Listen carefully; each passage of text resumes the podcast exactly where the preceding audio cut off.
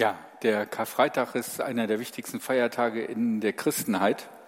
Und das Symbol des christlichen Glaubens ist das Kreuz. Und wir haben es mal von der Altarwand da hinten nach vorne hier in die Mitte hineingeholt, um einfach ein bisschen das Gefühl zu geben, so könnte so ein Kreuz aussehen. Wahrscheinlich waren die höher, aber man könnte hier schon jemanden dran machen.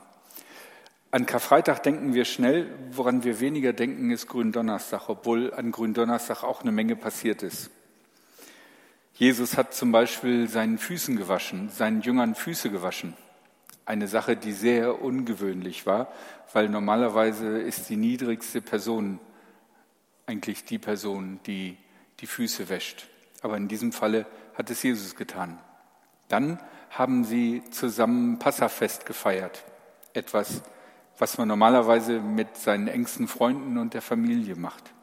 Das heißt, die Jünger sind sowas wie die Familie von Jesus und sind seine engsten Freunde.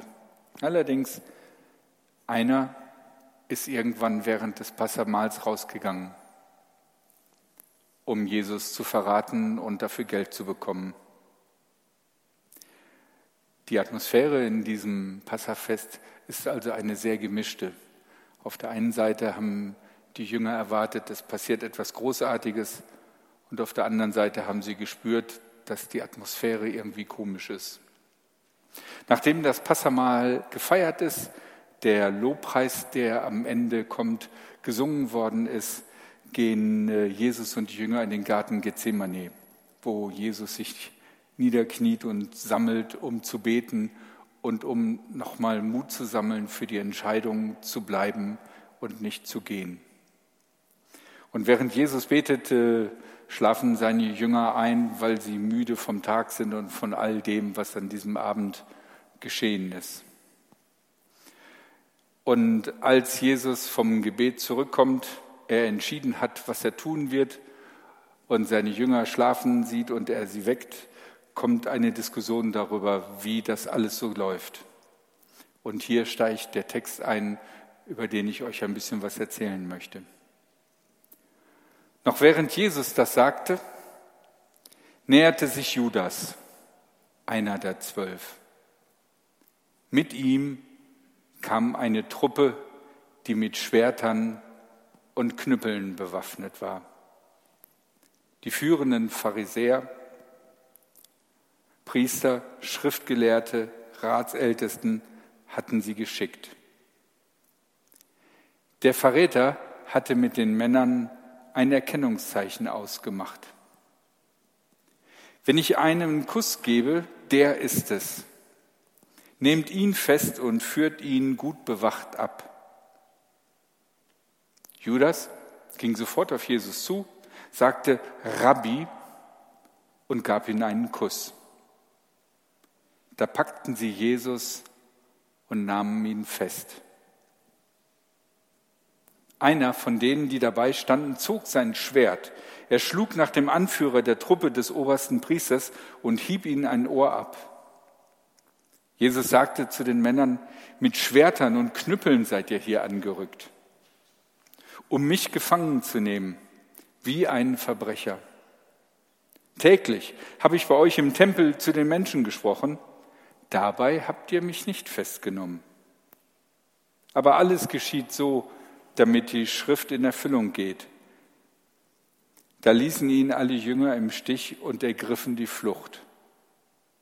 Nur ein junger Mann blieb bei ihm, der trug einen Umhang aus Leinen auf dem bloßen Körper. Auch ihn wollten sie festnehmen, aber da ließ er seinen Umhang fallen und rannte nackt davon. Ja, spannend, was sich hier in dieser Nacht tut. Ein Jünger hat die Initiative und zufälligerweise ein Schwert und haut na, ein Ohr ab. Die anderen hauen auch. Sie hauen ab. Einer sogar aus diesem engsten Kreis hat Jesus verraten. Und dann die Sache mit dem Kuss. Das finde ich ist schon echt eiskalt, oder? Eine, eine Ehrerbietung und eine, eine freundliche Begrüßung kombiniert, die Ehrerbietung Rabbi und äh, dann dieser Kuss Und das zusammen als Zeichen dafür, äh, der ist es, macht ihn fertig? Ja. Ich weiß nicht, wenn ihr diese Geschichte hört, und ihr habt sie sicherlich schon oft gehört, da kann man schon denken, ein ganz schön lahmer Haufen. Drei Jahre lang mit Jesus großartige Sachen erlebt, Wunder gesehen, äh, lahme laufen, blinde sehen, total tolle Predigten und jetzt das. Aber ganz ehrlich, hätten wir es besser gemacht? Hätte ich es besser gemacht? Donnerstagnacht in diesem Garten, wenn auf einmal der Schlägertrupp des hohen Priesters kommt? Wäre ich da geblieben oder wäre ich abgehauen? Hätte ich gesagt, ja, ich will Märtyrer werden? Wenn ich das Schwert gehabt hätte, ich hätte wahrscheinlich auch nur ein Ohr abhauen können, weil ich nicht ausgebildet bin im Schwertkampf. Genauso wie die Jünger von Jesus keine ausgebildeten Kämpfer waren, sondern ja, die meisten von ihnen waren Fischer. Die konnten vielleicht guten Fisch entgräten mit einem scharfen Messer.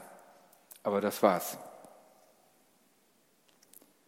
Und stellt euch einmal vor, die hätten da was ausgerichtet. Was hätten wir dann gehabt?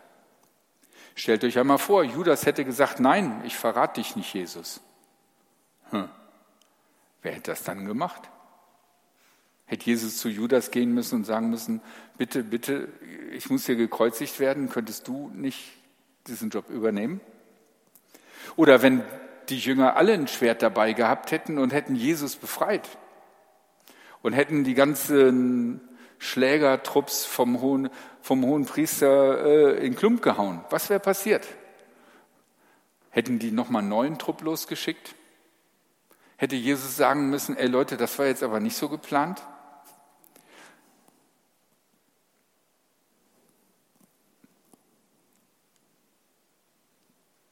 Die Jünger sind ganz normale Menschen. Sie sind keine außergewöhnlichen großen Helden. Sie sind ganz normale Menschen. Und einer von ihnen ist halt einer, der verrät, aus welchen Gründen auch immer. Aber es gibt immer wieder Menschen, die irgendwas verraten, was anderen lieb und teuer ist. Und die Jünger waren halt normale Fischer und keine ausgebildeten Einzelkämpfer. Sie waren so Leute wie du und ich. Und genauso wie wir wahrscheinlich klein beigegeben hätten, Genauso haben sie es auch getan. Und genauso wie wir nicht ohne weiteres den Lauf der Geschichte geändert hätten, haben sie es auch nicht. Und das ist auch gut so. So soll es sein. Und damit komme ich zu meinem entscheidenden Punkt. Hier geht es um einen Bund. Es geht um den Bund zwischen Gott und Menschen. Und in einem Bund haben beide Bündnispartner etwas zu tun, eine Aufgabe. Und die Aufgabe von Jesus ist, zu retten. Die Aufgabe von Jesus ist zu sagen, hier, ich bin's, verhaftet mich, lasst die gehen. Die Aufgabe von Jesus ist, letzten Endes am Kreuz zu sterben. Das ist die Aufgabe von Jesus. Und er ringt darum und er entscheidet sich, er nimmt seine Aufgabe in diesem Bund wahr und tut es. Und wir? Wir stehen auf der anderen Seite des Bundes. Wenn Jesus der ist, der rettet, wir sind die, die gerettet werden. Wenn Jesus der ist, der für andere stirbt, wir sind die, für die Jesus gestorben ist. Unsere Aufgabe ist nicht, Jesus zu retten, Unsere Aufgabe ist nicht, heldenhaft am Kreuz zu sterben. Unsere Aufgabe ist zu sagen, Jesus, bitte rette mich. Ich möchte von dir gerettet werden. Ich möchte das in Anspruch nehmen, was du gemacht hast.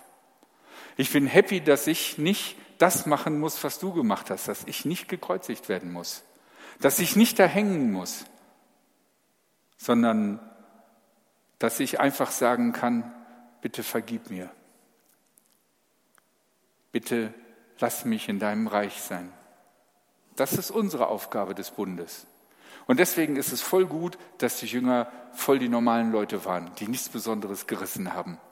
Weil die Aufgabe der Jünger ist nicht, die Helden zu sein und Jesus zu retten, sondern sie sind die Ersten, für die Jesus stirbt und die Jesus rettet.